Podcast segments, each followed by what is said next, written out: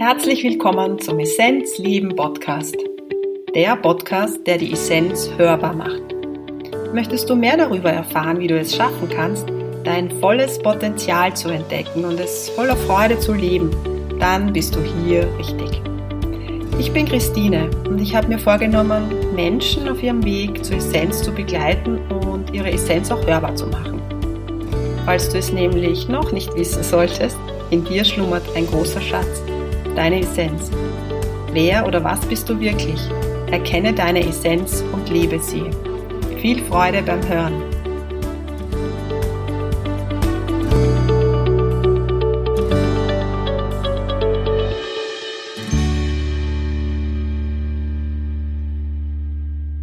Ich freue mich, dass du dabei bist. Eine weitere Episode Essenz hörbar. Der Essenzleben Podcast.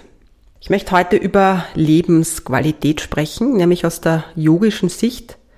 Und mit dir eine yogische Sichtweise teilen, die uns unterstützen kann, unser eigenes Leben immer wieder auf liebevolle Art und Weise und frei von Bewertung zu scannen und uns manchmal so ein bisschen auch nachjustieren, damit wir dieses Leben in der vollen Freude und Fülle leben können.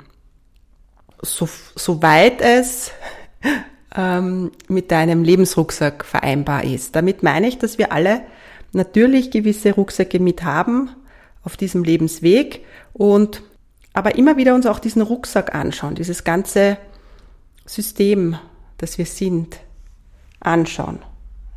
Genau. Ich spreche heute über die die drei Gunas. Viele von euch werden wissen, was die drei Gunas sind, vor allem jene, die aus dem Yoga-Bereich kommen. Denen sind die drei Gunas vertraut. Und ich möchte die drei Gunas heute vor allem in praktischen Beispielen euch zeigen, was damit gemeint ist. Also die vedische Sichtweise geht davon aus, dass das Universum so in zwei Hauptkategorien zu teilen ist.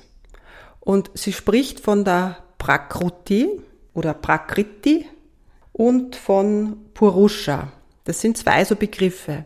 Wer aus dem Ayurveda kommt, der kennt das Wort Prakriti. Es beschreibt den Naturzustand, den Naturzustand vom Menschen und im Ayurveda geht es dann um die Elemente ja, um die Doshas.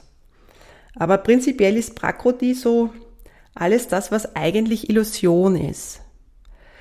Und vielleicht kennst du auch diesen Begriff Maya, weil das ist eben genau das Schwierige zu verstehen, dass all das, was wir so an Gedanken, an Emotionen haben, was sich in der Welt abspielt, was auch immer gerade da ist, dass es eigentlich eine Illusion ist.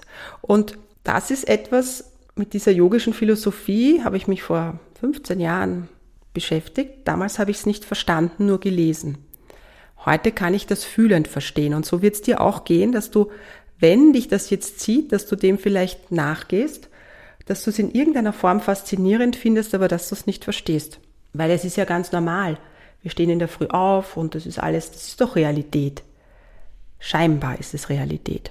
Und genau das ist mit dem Erwachungsprozess gemeint, dass, dass wir immer mehr erkennen oder dass wir uns einfach auch hingezogen fühlen, dass hier mehr ist als nur unsere Prakriti.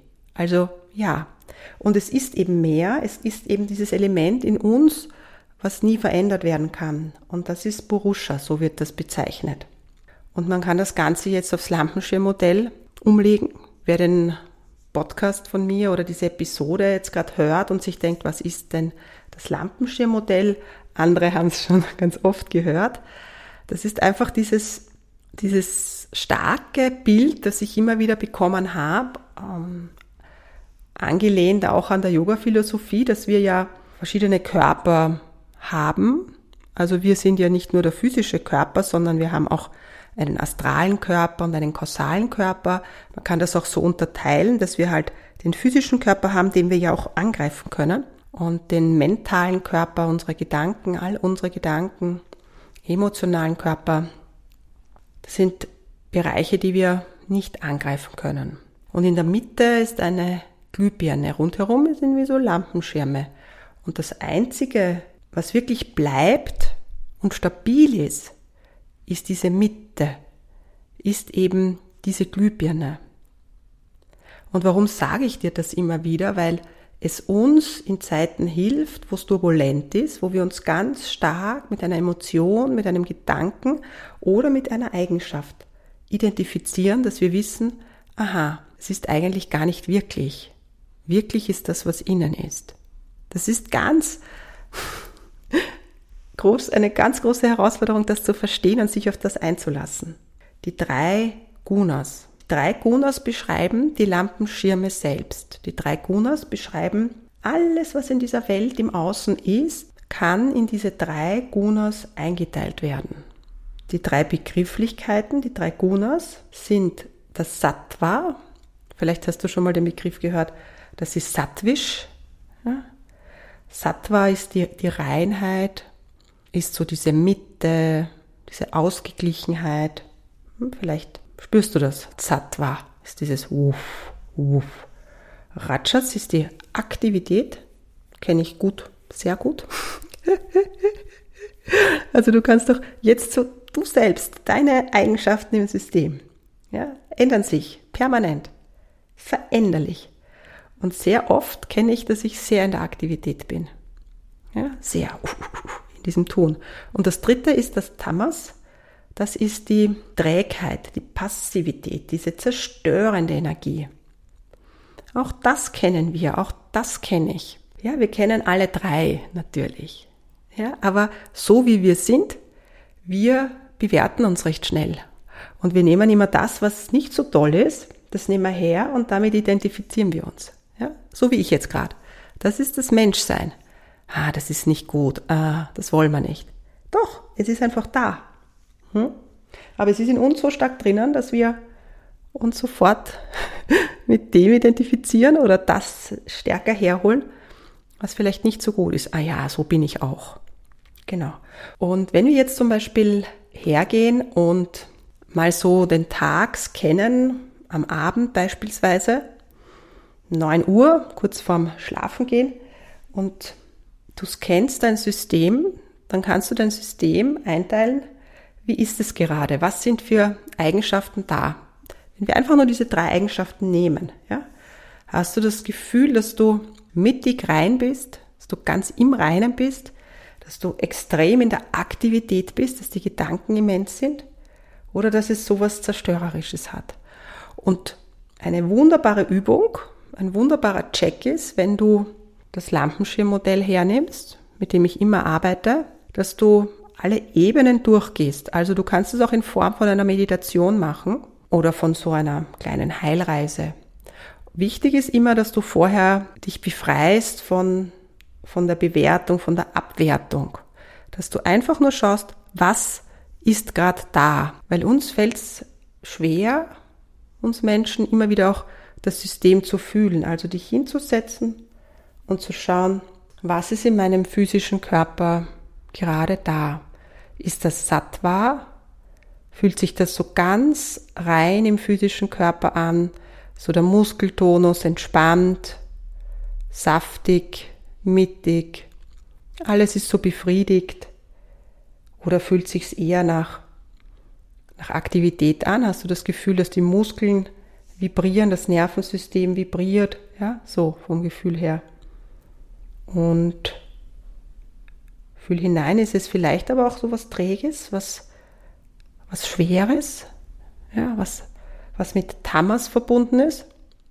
All das ist möglich, all das kannst du fühlen und dann gehst du eine Etage weiter und schaust, wie ist es denn in meinem Verstand? Ja, wie ist der Verstand? ist das, die Gedanken relativ ruhig und fahren nicht aus, so ausfahrende Gedanken, weil ausfahrende Gedanken sind Rajas.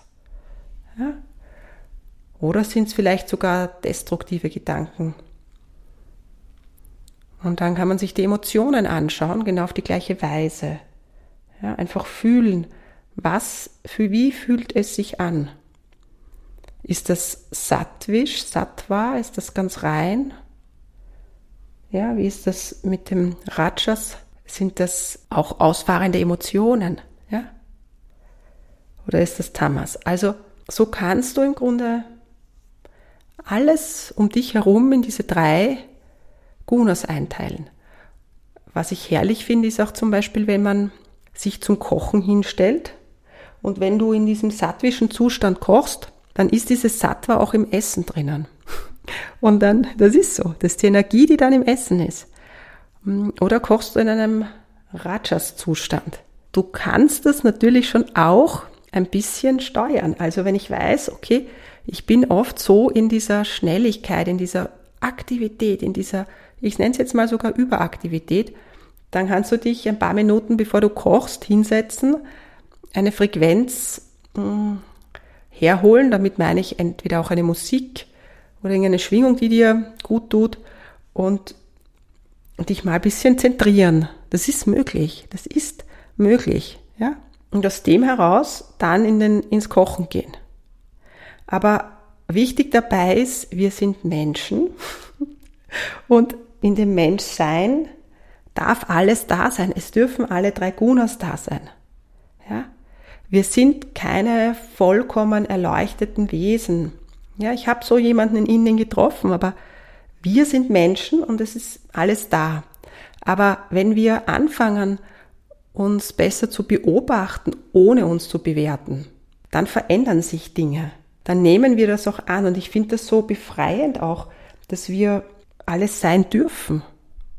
Manchmal habe ich auch damit Schwierigkeiten, dass Meditation so als dieses Hinsetzen, Hände auflegen und hm, du musst jeden Tag ähm, mindestens eine Stunde meditieren und also ich überziehe das jetzt, ja, aber ich glaube einfach, dass unser Leben oder unser Tag Meditation sein darf. Damit meine ich, dass wir uns immer wieder fokussieren, immer wieder zentrieren, immer wieder zurückholen. Es darf auch mal Tamas sein, weil es einfach da ist. Aber natürlich ist es fordernd, wenn wir viel in dieser trägen Energie sind. Ich habe den letzten Podcast, die letzte Episode über Depression gemacht, weil ich selber davon in meinem System betroffen bin oder betroffen war. Nein, betroffen bin, weil das geht eigentlich nie weg. Man lernt nur damit zu leben. Ich spreche darüber, weil ich glaube, es ist so wichtig, dass wir uns in unserer Ganzheit annehmen. Und wie anstrengend wäre es jetzt, wenn wir sagen würden, na, ich muss jetzt immer Sattva in mir tragen und alles umherum muss so sattwisch sein. Das macht ja Druck. Ja? Also auf jeden Fall ist das wunderbar, wenn wir das, wenn wir diesen Zustand haben. Und natürlich unterstützt uns das. Also ein Beispiel, du merkst, du hast eine Trägheit in dir an einem Tag. Du stehst auf und merkst, irgendwie ist die Energie so träge. Am liebsten würdest liegen bleiben und dann merkst du, du würdest jetzt am liebsten essen weißen Toast mit äh, Nutella. Ja? Dann kannst du dir sicher sein, dass du nicht in einem sattwischen Zustand bist, sondern in einem sattwischen Zustand hat man nicht Heißhunger auf äh, Weißbrot mit Nutella. Ja, da reagiert der Körper irgendwie strange. Außer zum Beispiel in so Phasen, wenn Frauen irgendwo im Zyklus sind, wo, wo das gerade kommt, ja, meistens so kurz vor der Blutung ist es zumindest bei mir so, dass ich merke, boah, jetzt brauche ich sofort was Süßes, ja, da ist einfach, da arbeitet das System. Aber wir können uns, und das finde ich ist eben so herrlich, wir können uns, wenn wir dieses Gefühl haben, boah, da ist so eine Trägheit da, können wir uns helfen, indem wir uns um uns einen sattwischen Zustand herbeiholen. Damit meine ich, schauen, dass die Wohnung im Sattva ist. Das heißt, dass wir schauen, dass wir aufräumen, dass wir, dass wir sauber haben, ja. Dann werden wir natürlich versuchen, uns was Sattwisches zu kochen. Wir werden an dem Tag dann nicht das alte Essen von gestern essen. Das hat wenig Prana, wenig Energie, sondern wir werden sagen, okay, Heute ist wichtig, dass ich eine hohe Qualität an Essen zu mir nehme. Ich werde versuchen, das Sattwisch herzustellen und du wirst sehen, dass es sich dann auch verändert. Also wir können diesen sattwischen Zustand natürlich auch herbeiholen, ja, indem wir dran arbeiten. Aber easy, ja, damit meine ich, es gibt so viele, die dann wieder hören, ja, also ich muss jetzt sattwisch sein und dann alles sich Druck machen. Dann geht's erst wieder in, ins Rajas. Und, und wenn wir anfangen, auch unsere Lebensweise ein bisschen zu verändern, verändern wir die Eigenschaften natürlich, ja. Und natürlich ist die Ernährung auch ein wichtiger Punkt, aber ich sage euch was, die Ernährung ist ein nicht ganz so großer Teil, wie man eigentlich glaubt, weil, also nicht falsch zu verstehen, ich, ihr wisst, Ayurveda hat mein Leben immer schon geprägt, also es ist wie wenn es immer schon da wäre und ähm, habe mich auch in der Zeit, wo ich geglaubt habe, es geht gar nichts mehr, auch nochmal, ja, hat nochmal richtig meine Frequenz erhöht einfach das Wissen von Ayurveda. Ja, es geht jetzt gar nicht um, dass ich permanent mir gedacht habe, Vata, Pitta, Kapha, weil das ist die gleiche Geschichte. Ja, wenn ich permanent so das Gefühl habe, boah, mein Vata ist so hoch, das ist ja auch so was Gängiges. Ja, boah, mein Vata, mein Vata. Dann, ich muss das reduzieren, reduzieren. Das macht auch Druck. Genauso wie wenn ich sage, ich habe so viel Tamas und so viel Rajas, ich muss. Das ist Druck.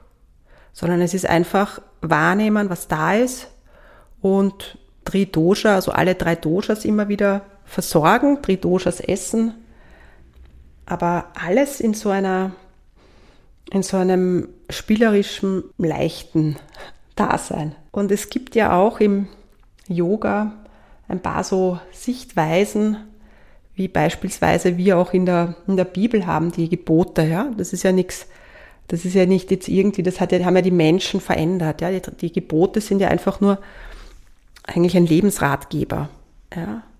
Also wie du dich verhältst, damit, damit du in der Mitte bleibst. Du sollst nichts stehlen. Ja? Also das hat man, gibt sowohl im, im, im achtgliedrigen Pfad als auch im, also von der yogischen Seite, als auch von der, von, sage jetzt so, von der Bibelintention. Man kann sich so vorstellen, ja. Du trägst deinen Lebensrucksack und deine Steine und du brauchst keine Steine vom anderen. Und du brauchst auch nicht den Gedanken, dass die anderen Steine besser sind. Damit meine ich, äh, einfach dein Leben fokussieren und auch nicht auf irgendwas anderes schauen. Wie macht's der? Und dann fängst du an, dich klein zu machen. Ja, das ist. Ich brauche nicht stehlen. Du brauchst nicht stehlen. Ja, du sollst nicht stehlen. So steht's in der Bibel. Aber da geht's ja darum, nicht, dass du jetzt im Supermarkt ein Kilo Äpfel stehlst. Ja, ich meine, das ist auch nicht so toll, aber es hat ja immer, das hat ja immer eine tiefere Bedeutung. Und so Lebensweisheiten helfen uns einfach, auch sattwisch zu bleiben. Und natürlich ein Mega-Tipp ist, dass wir am Abend die letzte halbe Stunde, bevor wir schlafen gehen, dass wir nicht mehr an den elektronischen Geräten sind und uns einfach auch nochmal wirklich so verbinden, auch so, so uns auch nochmal herholen, wie möchte ich die, die Welt für mich haben, alles ist möglich. Ja, du visualisierst dir so, wie du es haben möchtest. Du kannst du einen Tagesablauf visualisieren, aber einfach zu schauen, wie möchte ich das Leben für mich haben? Was braucht es da? Wie fühlt sich das an? Wie riecht das? Wie schmeckt das? Und auch in Verbindung gehen, dass du alle Informationen, alle Frequenzen bekommst, die da dienlich sind für dich am Weg. Also, dass ich, du brauchst dich jetzt auch nicht hinzusetzen vor deinen vor deinem Altar, falls du sowas hast oder so, sondern nein, du kannst das auch im Bett machen. Du kannst dich verbinden, weg von diesen, von diesen Bestrahlungen, weg von diesen, von diesen im Außen sein. Das ist wertvoll und ich glaube auch, ich kann das auch von mir sagen. Ich bin ganz viel am, am Computer und auch, auch immer wieder am Handy. In den Zeiten, wenn ich eben nicht in der Praxis bin. Und ich arbeite ja auch online. Und ich kann schon sagen, dass mich das auch immer wieder in so einen rajasigen Zustand bringt und dann wiederum in so einen tamasigen Zustand. Und wenn ich aber, merke ich dann, wenn ich dann weg bin von diesen Geräten und so, dann, dann beruhigt sich das System irgendwie, ja, dann ist das so, ah, es pendelt sich so ein. Und sonst bist du so orientiert an irgendeiner anderen aus, äußeren Frequenz, die nicht gerade die höchste ist, das muss man dazu sagen. Ja, dennoch brauchen wir ja auch eine Möglichkeit, uns sichtbar zu machen, um zu kommunizieren und ja auch nicht zu dogmatisch zu sein. Ich, ich verwende gar kein Handy, ja. Aber wenn, wenn das stimmig ist, ich bewundere immer alle, die wirklich noch kein, kein Smartphone haben, ja. Das finde ich so genial, wenn die einfach nur ein Telefon zum Telefonieren haben. Auch gut so durchs Leben kommen, klar, ja. Genau.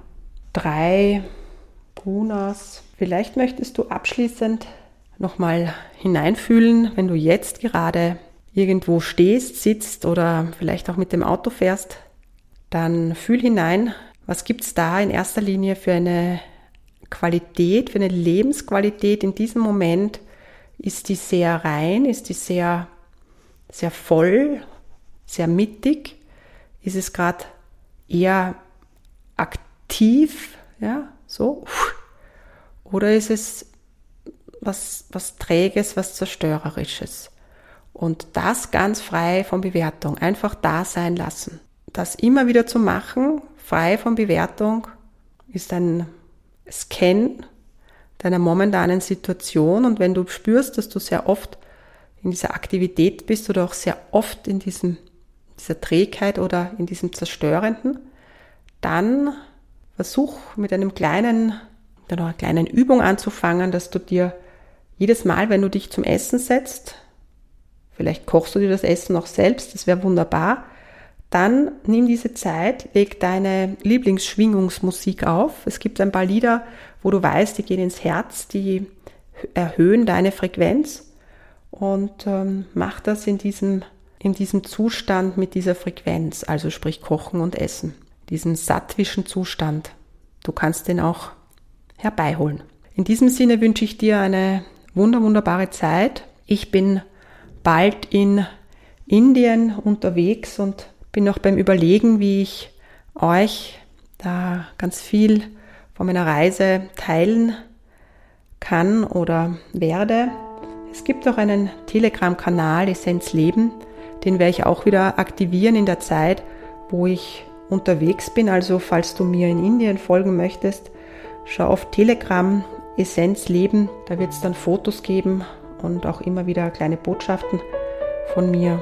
In diesem Sinne, Om Namah Shivaya, alles Liebe, Effata, deine Christine.